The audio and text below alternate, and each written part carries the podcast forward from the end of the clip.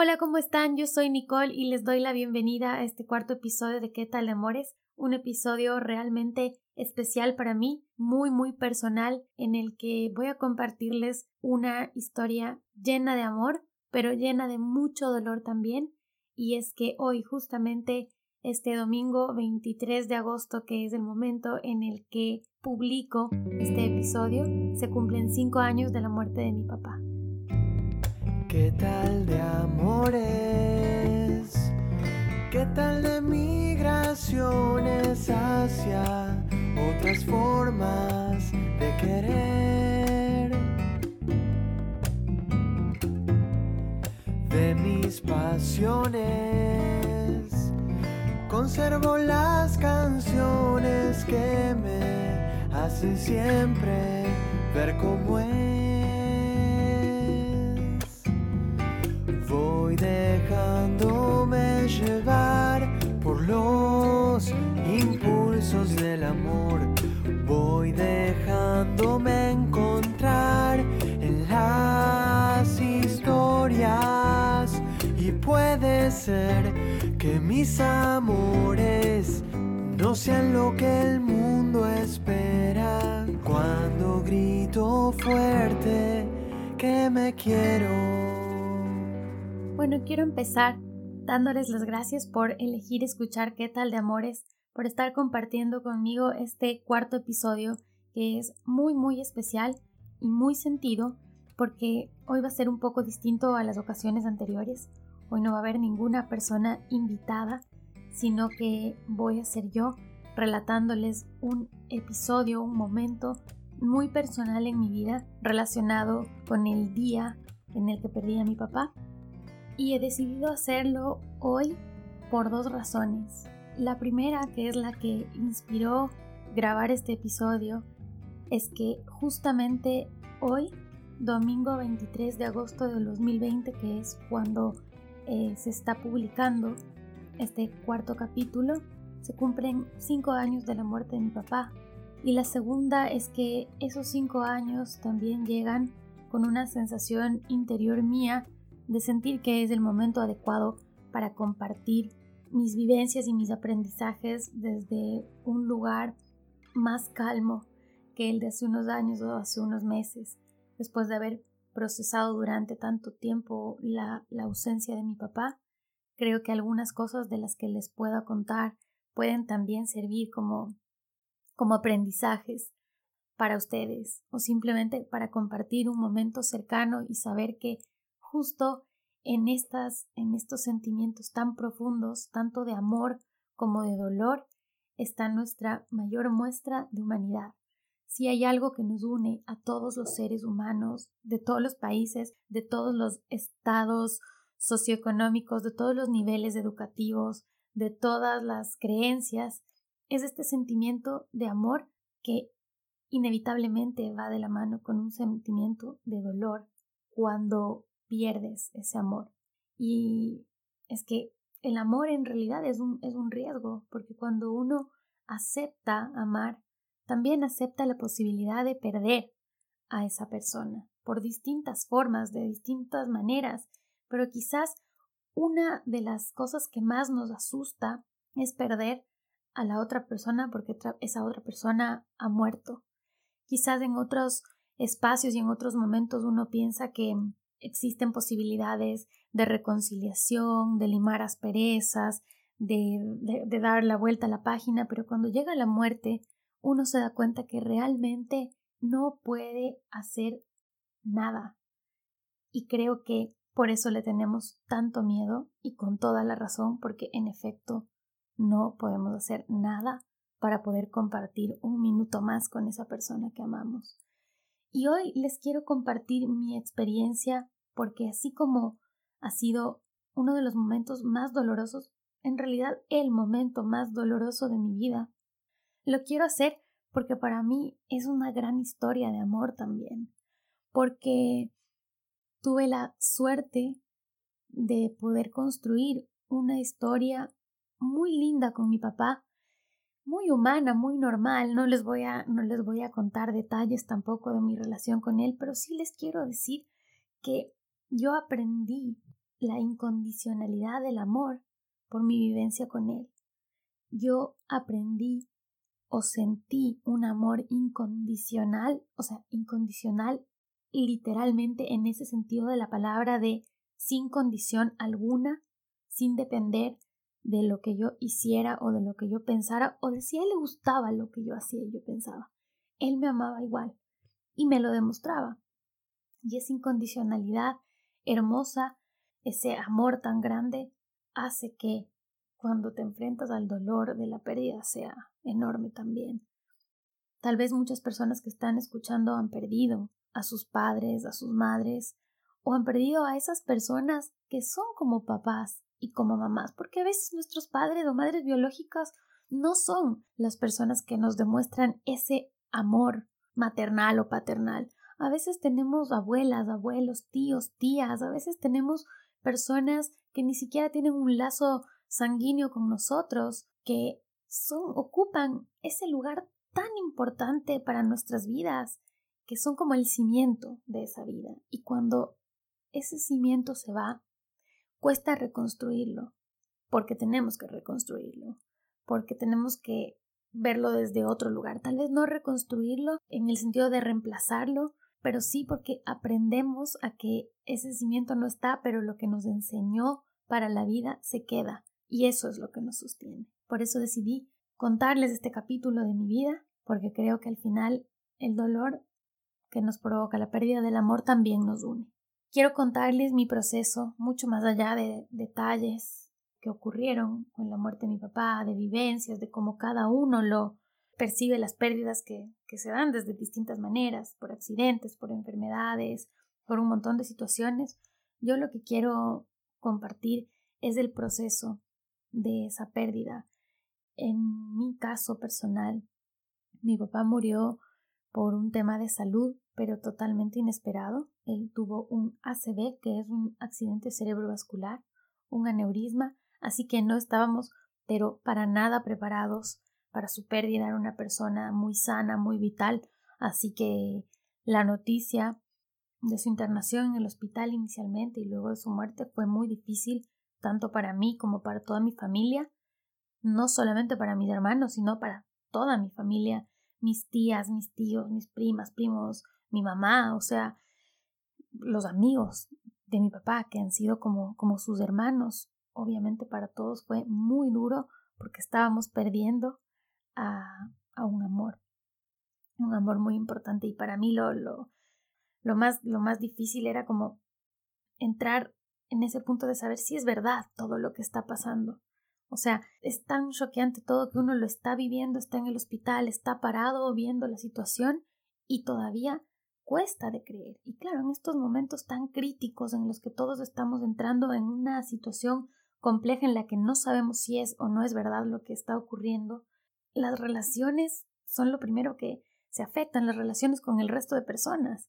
Algunas se suavizan, otras se endurecen también no es tan romántico como, ay, la, la, muerte de un ser querido te hace reaccionar y te unes con la gente que más amas. A veces pasa lo contrario porque no sabes cómo reaccionar, porque hablas mal, porque no dices las cosas asertivamente, porque utilizas palabras de manera impulsiva y eso también hiere a las otras personas que también están pasando por ese momento. Uno piensa que solo uno está sufriendo, que nadie sufre de la manera en la que tú lo estás sintiendo. Y eso no es así. Todas las personas alrededor lo sufren de una forma distinta, les duele de una forma distinta. Y en ese momento de, encuentro de emociones tan complejas, todo puede pasar y puede haber el momento del abrazo y del consuelo y puede haber el momento de la chispa y la pelea. Entonces, eso es parte de todo esto, ¿no? Y te ayuda a salir adelante o te hunde un poco más, pero ahí precisamente es donde aparecemos aparece nuestro yo a decidir dónde quieres estar y entender desde dónde quieres vivir esa pérdida. Es un tema muy doloroso hasta el día de hoy. Tengo 37 años, soy una persona adulta, pero siento que el dolor de la pérdida de un papá o de una mamá, en mi caso de un papá, nos lleva a, a sentirnos chiquitos de nuevo, a sentir como una niña adentro que todavía sufre porque su papá no está, Pero también debo decir que el dolor muta y con el tiempo se expresa de formas distintas. Al principio es el llanto desenfrenado, la ira, la culpa, eh, la explosión, los sentimientos a flor de piel de una manera incontrolable, una manera hasta peligrosa en el sentido de que ofendes al resto, te ofendes a ti misma, te culpas, pasan un montón de cosas y luego vas entrando en un estado de tristeza un poco más permanente en el que ya no se expresa a través de lágrimas, sino que se expresa a través de la falta de ganas de hacer cosas, a través de algo que puede ser una pequeña depresión y que obviamente hay que controlar o tratar para que no sea una depresión incontrolable después. Entonces, ver las mejores alternativas para poder salir de ese bache. Y después también tienes unos momentos, unas burbujas como entre risa, entre humor, luego entre ternura, luego entre acordarte de cosas que hacía la, la, la persona que se fue, en este caso mi papá, y reírte un poco y aceptar también desde otro punto su partida.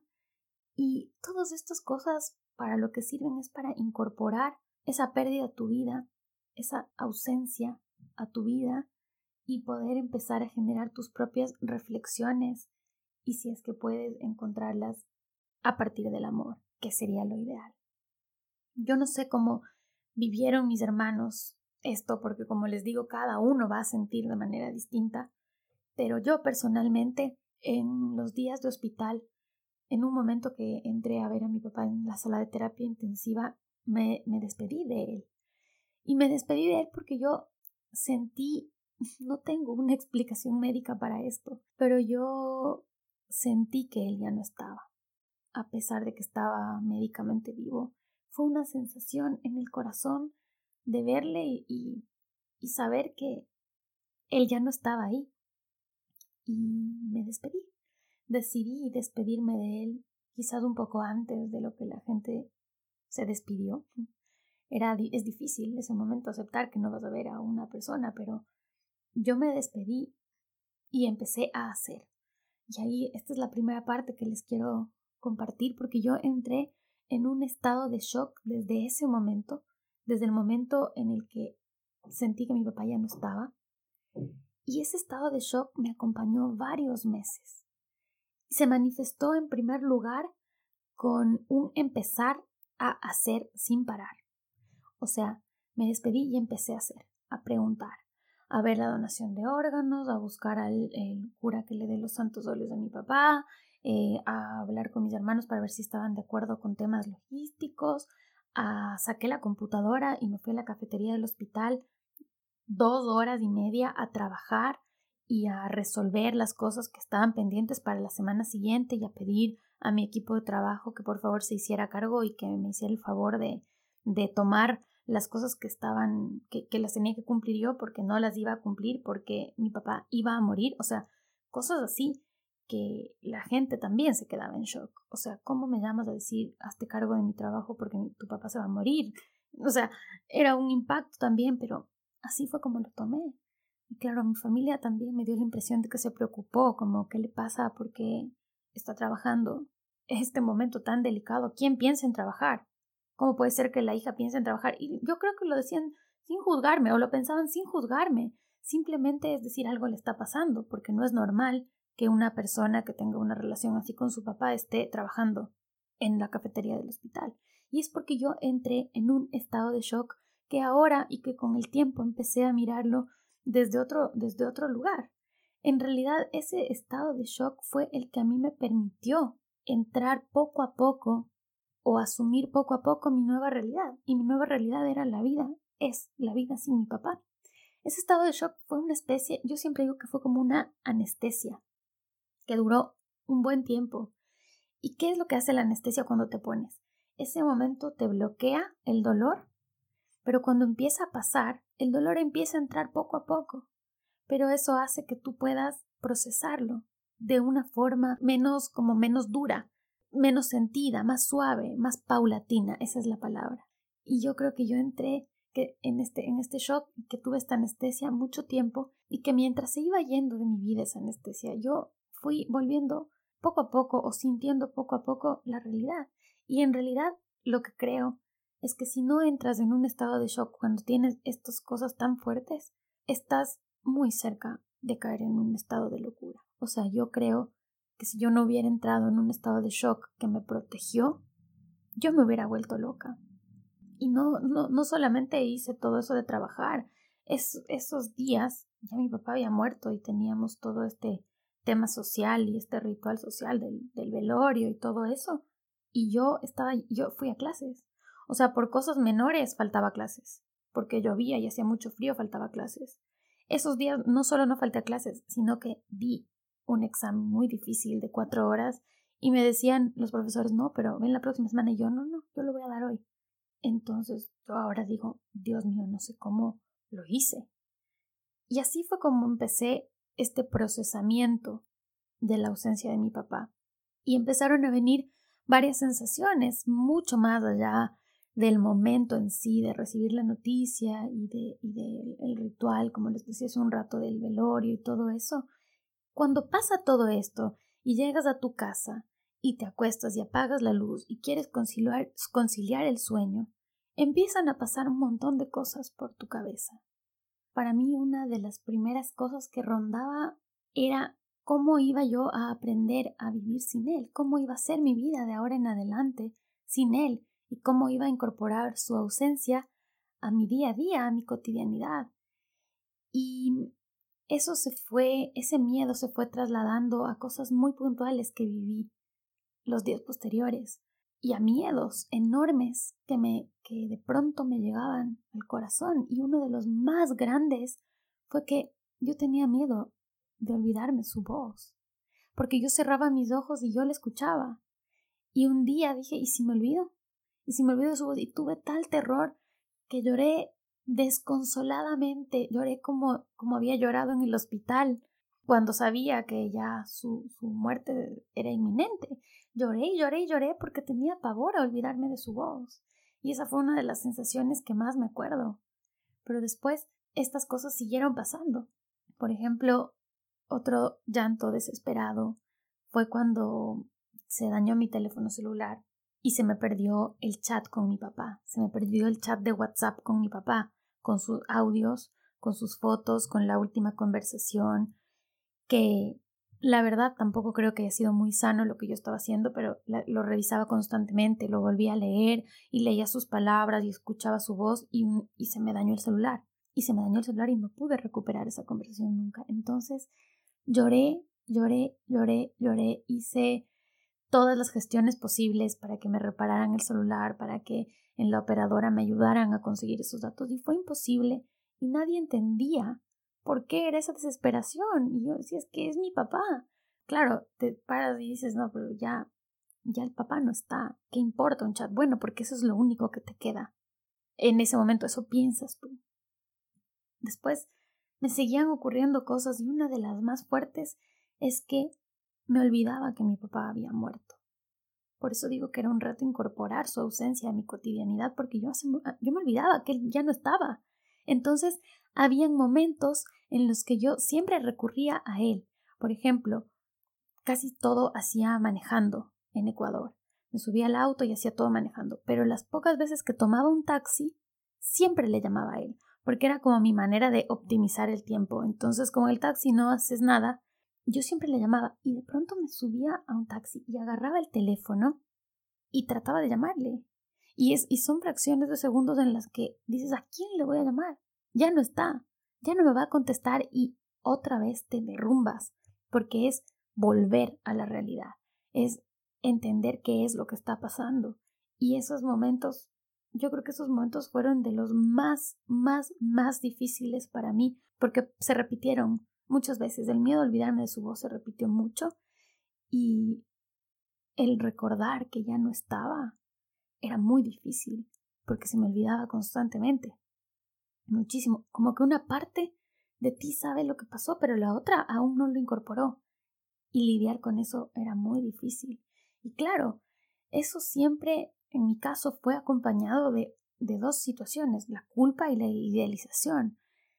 Digo la culpa porque mm, siempre va a quedar algo pendiente con alguien que amas. Entonces yo decía, ay, si es que yo hubiera, le hubiera llamado a mi papá otra vez antes de, de que muera. O sea, habíamos hablado un día antes y yo no sé cuándo quería llamarle. Ese día en la mañanita, bueno, no sé. Pero, ay, si yo hubiera estado con mi papá el otro fin de semana que me dijo que le acompañe y yo le dije que no porque tenía una fiesta. O sea, cosas así empiezan a pasar. Y yo aprendí con el tiempo que es completamente normal. Es normal porque nunca va a ser suficiente, porque nunca vas a haber dado los abrazos suficientes, ni los besos suficientes, ni los te quiero suficientes. Así le hayas dicho eso un millón de veces. Bueno, le podías haber dicho un millón una. Entonces, esa sensación de que te quedaron cosas pendientes de ese tipo va a estar.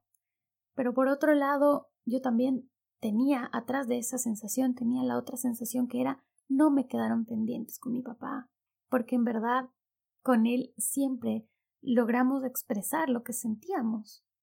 Entonces, la última vez que yo hablé con él fue, bueno, chao mija, te quiero mucho y yo, chao pa, yo también te quiero mucho. Esa fue mi, esa fue mi despedida con mi papá, porque esa era mi despedida siempre. Entonces, yo no sentí un cargo de conciencia de, ay, debí haberte pedido perdón, debí haberte visitado más. Por suerte pude disfrutar y vivir con él desde otro lugar mientras estaba vivo, pero por supuesto que decía, me entró una, una especie de ¿por qué no aproveché más cuando él estaba aquí? En este proceso, además, con este afán de, de que sea más llevadero y de que sea más leve el dolor, yo hice cosas que no resultaron bien, que no, no son las más sanas o las más recomendadas. Y una de esas cosas no sanas es que yo intenté como reemplazar el vacío y la ausencia de mi papá con otras personas, creando una especie de, de dependencia emocional. Es como si el aferrarte a otra persona te fuera a calmar un poco más rápido o un poco mejor el dolor que sientes a partir de la pérdida y eso para mí es un error, porque para sanar cualquier cosa interna, cualquier sensación y cualquier dolor, lo tienes que hacer desde la realidad, no desde lo superficial y la realidad en este caso era dejar ese espacio vacío, porque llenarlo con algo que no era él, que nunca iba a ser él y que no lo iba a reemplazar, lo único que iba a traer, como en efecto pasó a la larga, es más sufrimiento, porque esa solución que tú estás aplicando no es real, no es verdadera, no va a funcionar. Las pérdidas son súper dolorosas y no se reemplazan con otras personas ni con otros amores. Es imposible. Y yo traté de que fuera así, porque cualquier cosa era mejor que saber que en verdad mi papá ya no iba a estar. Entonces esas soluciones mágicas no existen. Definitivamente no existen. La única manera en la que tenemos para curarnos por dentro es enfrentar nuestros dolores desde donde sea que nos toque hacerlo y sanar desde adentro Claro, ahora se utiliza mucho ese término y, se dice mm, sanar desde tu interior y un montón de otros lugares comunes, pero el asunto es ver cómo se hace, porque eso es una realidad. Tienes que curarte desde adentro. Ahora, ¿cómo lo vas a hacer? Porque sanar desde adentro no es reemplazar una persona con otra, no es llenar un hueco de dolor y tampoco es dejarte convencer de que va a ocurrir un milagro y vas a poder dejar de sentir ese dolor llenándolo con otras cosas vacías a veces, con falsos ídolos, con relaciones nocivas. Entonces, tengan mucho cuidado, por favor, si están pasando en una situación vulnerable, ya sea una pérdida como la que les estoy contando o algo similar, por favor, tengan mucho cuidado. Ese momento es un momento tan sensible. Nos dejamos llevar por un montón de cosas, cuando en realidad a veces lo que hay que hacer es parar un poco y sentir dolor, aprender a sentir ese dolor y dejar que ese dolor nos dé aprendizajes y luego entender que poco a poco se va a ir. Eso fue como la parte negativa, pero también quiero contarles que lo acompañé de cosas que creo que me funcionaron muchísimo y la primera, la primera de esas es mi terapia. Yo, de hecho, estaba haciendo terapia psicológica. La he hecho muchos años de mi vida. Desde que tengo 18 años ha sido un proceso permanente, no he seguido, es decir, ha habido pausas un año, dos años de pausas a veces, pero siempre, o sea, para mí la, la terapia psicológica es como un constante en mi vida que me parece súper saludable y mucho más cuando nos estamos enfrentando a estas situaciones que nos dejan en un shock, porque para poder procesar el dolor y salir de ese shock de una manera sana, es mejor hacerlo acompañado y mucho mejor si es que tienes un profesional que te conduce. Así que para mí fue vital eso de, continuar con mi terapia, enfocada en ese momento obviamente a mi papá y no a los otros temas que tratábamos previamente. Otra cosa importante para mí relacionada con algo que me gusta muchísimo hacer es escribir. Yo escribí y escribí y escribí mucho sobre lo que sentía, sobre los recuerdos que tenía, sobre mi papá y tal vez esto también iba un poco relacionado a ese miedo de olvidarme de su voz, también este miedo a olvidarte de, él, a, olvidarte los recuerdos que construiste con él y escribí muchísimo, tenía mi diario, tenía otro cuaderno en donde anotaba los sueños que tenía con mi papá, que me acuerdo que en ese momento yo le comenté a Esteban Lazo, que hicimos el primer episodio de qué es el amor con él aquí, yo le comenté que tenía un montón de sueños y él me dijo anótalos, eh, agarra una libreta y anótalos apenas abres los ojos. Lleva ahí un registro de los sueños, de lo que, de lo que, las imágenes más recurrentes que tienes con tu papá. Y, yo empecé a hacerlo. Y fue también un proceso súper, súper lindo. Un proceso lindo, digo, porque me permitió a mí procesar el dolor desde otro lugar. Otra cosa importante que, que pasó en ese momento es que mm, ese dolor tan fuerte, ese shock que todos vivimos nos permitió sanar también relaciones y en mi caso personal sanar mucho la relación con mis dos hermanos mayores y, apoyarnos muchísimo. Somos cuatro, son tres hombres y yo. Y nadie más en el mundo sentía el dolor que sentíamos los cuatro, porque era nuestro papá. Entonces, claro, muchas otras personas perdieron a su amigo, perdieron a su eh, hermano, perdieron a su tío, pero nadie había perdido a su padre. Solamente los cuatro habíamos perdido a, su a nuestro papá. Y mm, sanamos una relación y nos acercamos mucho y yo creo que eso nos, nos ayudó también entre los cuatro a saber que no estábamos solos y que en cada uno de los cuatro había una parte de mi papá, una parte importante de él. Entonces, para mí encontrar ayuda profesional, tener un, círculo de apoyo familiar sano, importante y hacer actividades eh, que te gusten, que te funcionen, que te motiven, que te sirvan de terapia, que puedan activar tu resiliencia, es súper importante porque a esto, a este dolor hay que enfrentarlo desde todos los frentes posibles y hay que poner como medios también para lograr que eso, eso sea más llevadero y obviamente eso no tiene que ver con soluciones mágicas de, de un, dos, tres, aquí yo voy a reemplazar un dolor con otro. Mi vida cambió muchísimo desde que mi papá se fue. Y miren, o sea, pasan cinco años y sigo diciendo que se fue. Al menos ahora lo alterno y a veces digo que murió, pero en realidad muchos años dije que se fue. No que murió, decir la palabra morir es difícil todavía, me cuesta aún. Y yo creo que siempre va a ser difícil. Pero mm, pero el día en, que, en el que él murió, yo entendí eso que siempre se dice, porque siempre, siempre se dice, pero asumir y asimilar que en verdad somos frágiles y somos pasajeros en la vida, solo lo asumí yo ese 23 de agosto, a partir de ahí.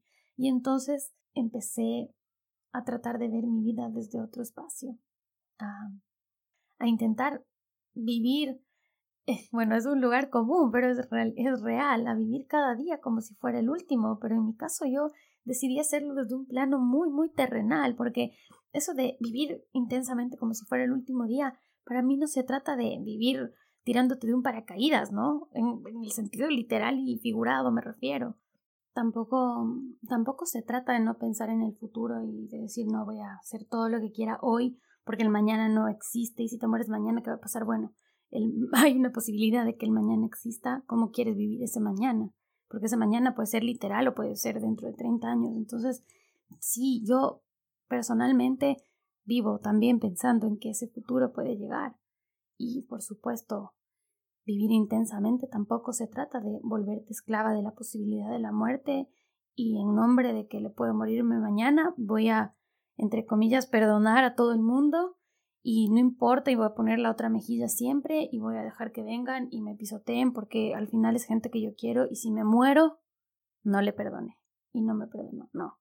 O sea, eso de es que si se muere no quiero estar peleado, bueno, sí, pero no por esa justificación tú vas a permitir cosas malas en tu vida, o sea, no por el miedo a que alguien se muera vas a permitir que haga lo que quiera o que te maltrate o que no te demuestre su amor. Entonces es como difícil llegar a un equilibrio, pero es importante tener también los pies sobre la tierra porque estamos tan sensibles con una pérdida que somos capaces de permitir todo, ¿no?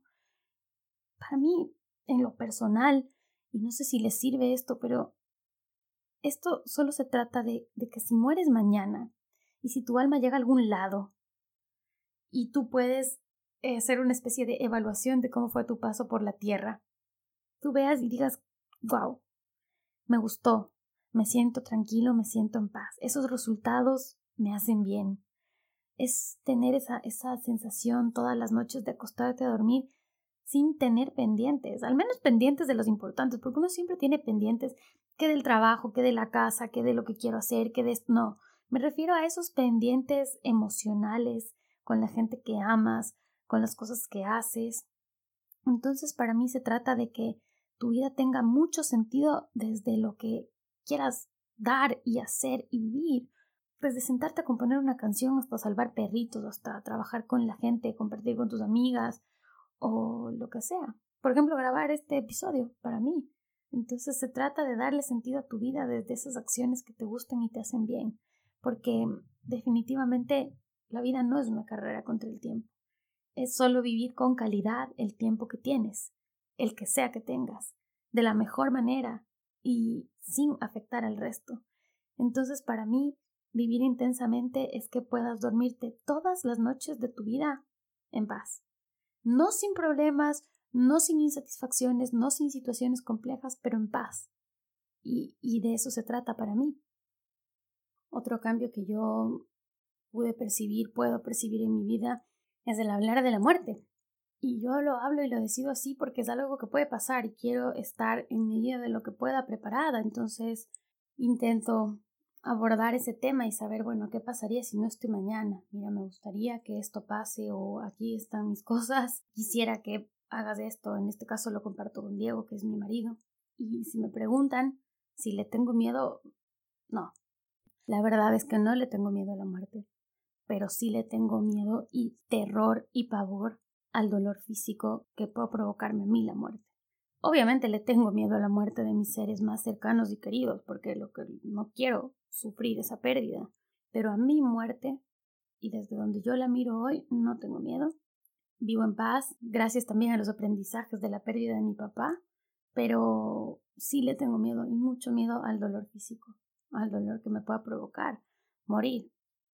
Bueno, este, este proceso también me trajo un montón de lecciones o, bueno, mejor dicho, de formas de conocerme a mí desde otro punto. Nunca había enfrentado esto, así que no me conocía desde ciertos lugares y una de las cosas más importantes que aprendí a reconocer en mí es como cuánto valoro y necesito mi privacidad.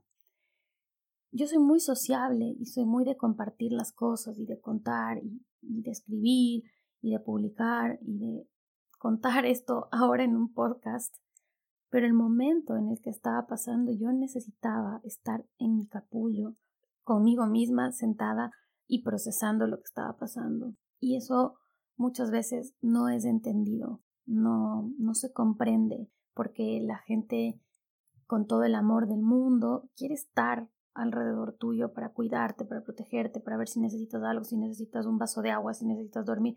Pero yo lo que necesitaba era soledad.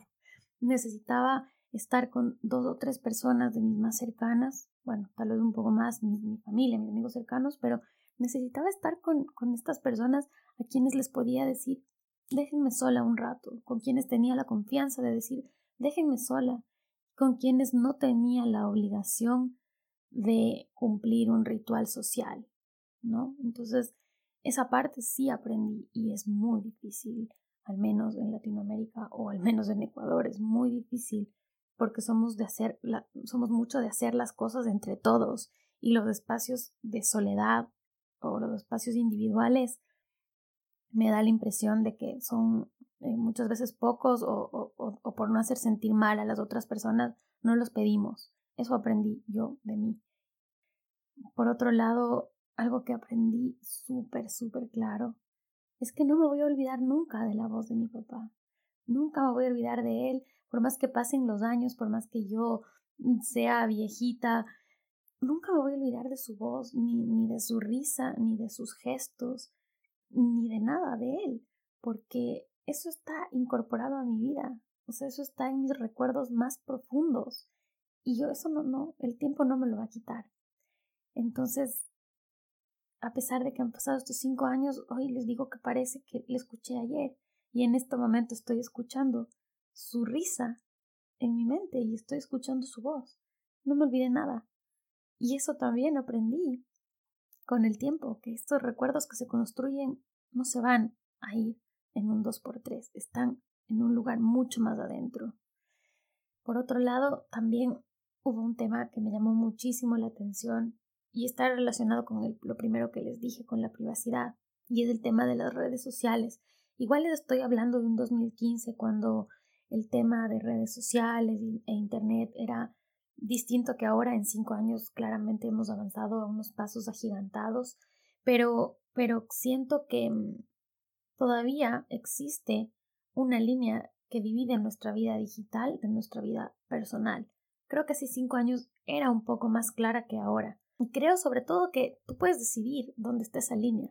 Puede que la quieras muy difusa y está todo bien, pero puede que quieras mantener esos espacios tuyos.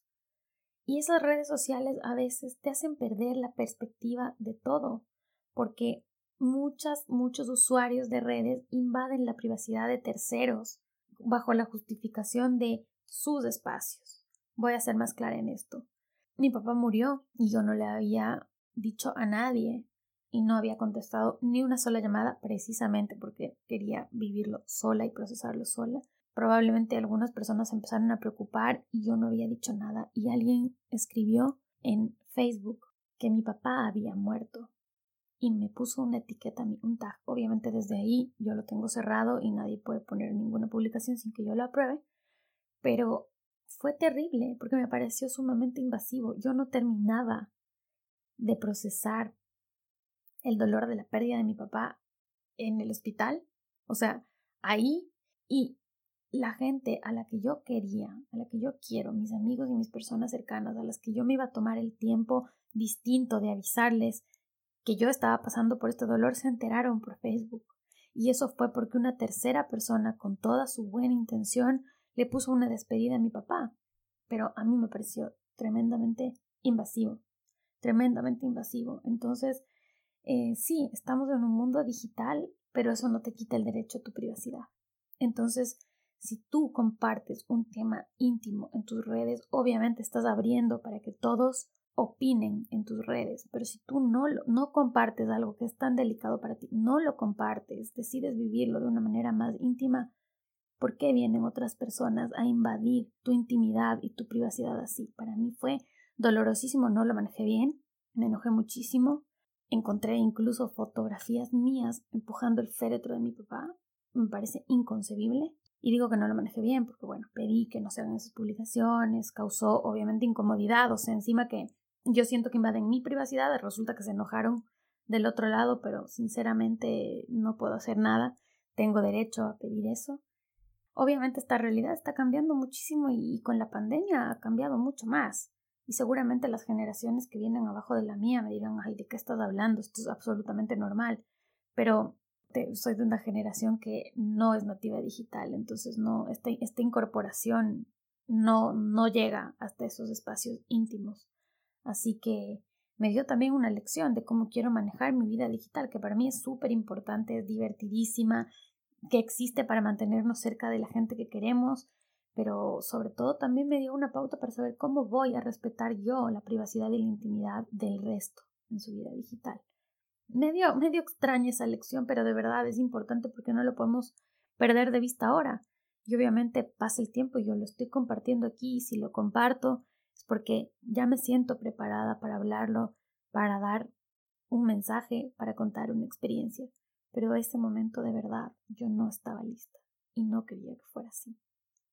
Han pasado cinco años, hoy se cumplen cinco años que parece que fue ayer, de verdad parece que fue ayer. Y no sé si decir que he superado la muerte de mi papá, probablemente sí.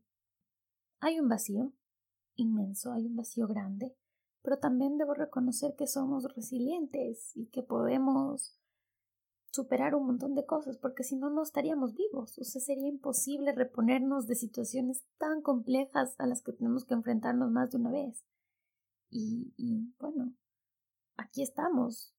Estoy yo, están las personas que han perdido también a sus seres queridos, está la gente que ha tenido que pasar por situaciones súper dolorosas.